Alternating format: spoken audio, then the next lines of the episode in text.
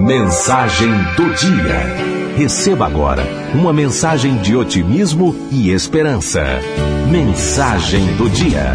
O pequeno peixe. Era uma vez um lindo aquário, enorme, onde havia muitos peixes de vários tipos e tamanhos.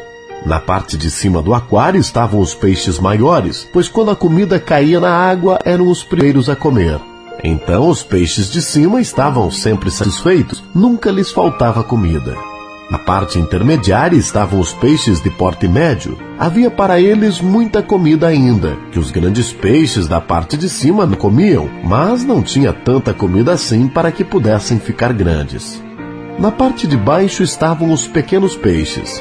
A comida que eles tinham para comer mal dava para deixá-los vivos, pois era a sobra dos peixes de cima. No meio desse ambiente nasceu um pequeno peixe. Ele não se conformava com aquela situação e começou a nadar pelo aquário. Foi quando encontrou um pequeno buraco e ficou pensando onde aquele buraco iria levá-lo. Tinha uma grande esperança de mudar aquele quadro onde nasceu. O pequeno peixe então resolveu passar pelo buraco e ver onde ia parar. Encontrou um fio de água que levou para um ralo.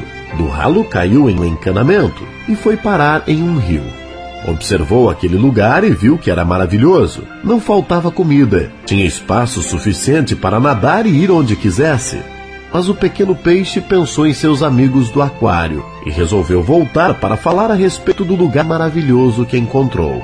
Voltou ao aquário e começou a falar com todos sobre o lugar maravilhoso que havia encontrado.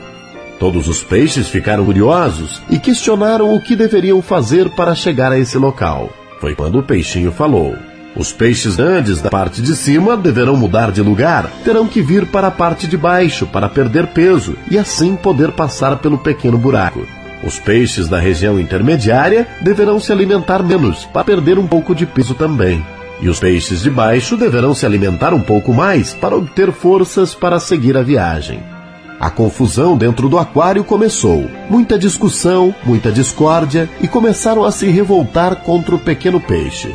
Depois de muita briga, os peixes tomaram uma decisão. Resolveram matar o peixinho que havia causado tanto transtorno àquele lugar.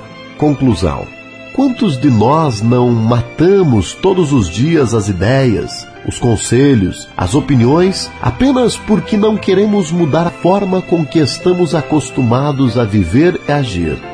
Até quando nossas resistências irão nos impedir de conhecer as coisas maravilhosas que estão apenas à espera de um pouco de humildade?